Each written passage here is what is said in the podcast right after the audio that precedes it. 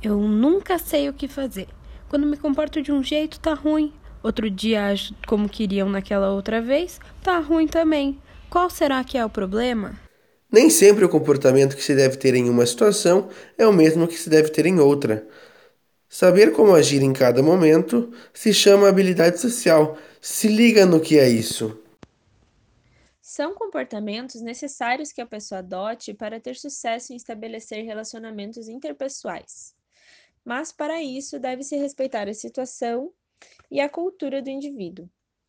É importante considerar fatores como idade, sexo, classe social e educação.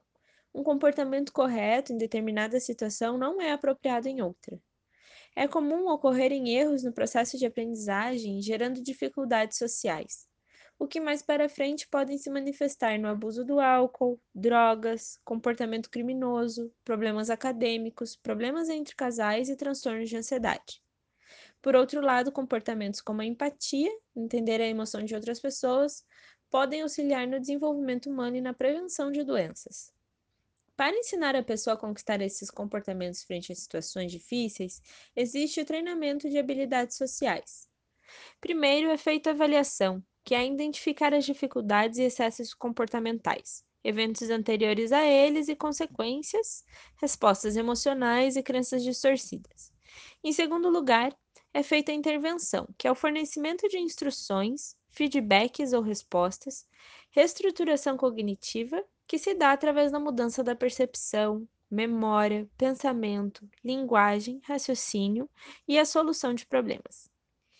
Por último, existe a prevenção, que pode ser primária, no ambiente escolar e acadêmico, entre alunos, professores ou pais, secundária, que aponta programas em clínica escolas de psicologia e em escolas de ensino fundamental, tendo como público-alvo crianças, adolescentes, pais e adultos com problemas de relacionamento interpessoal.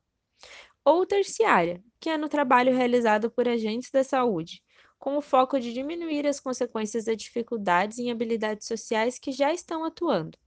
Ou seja, o treinamento em habilidades sociais deve buscar um conjunto de habilidades cognitivas, incluindo a percepção, memória, pensamento, linguagem e raciocínio, habilidades emocionais, verbais e não verbais.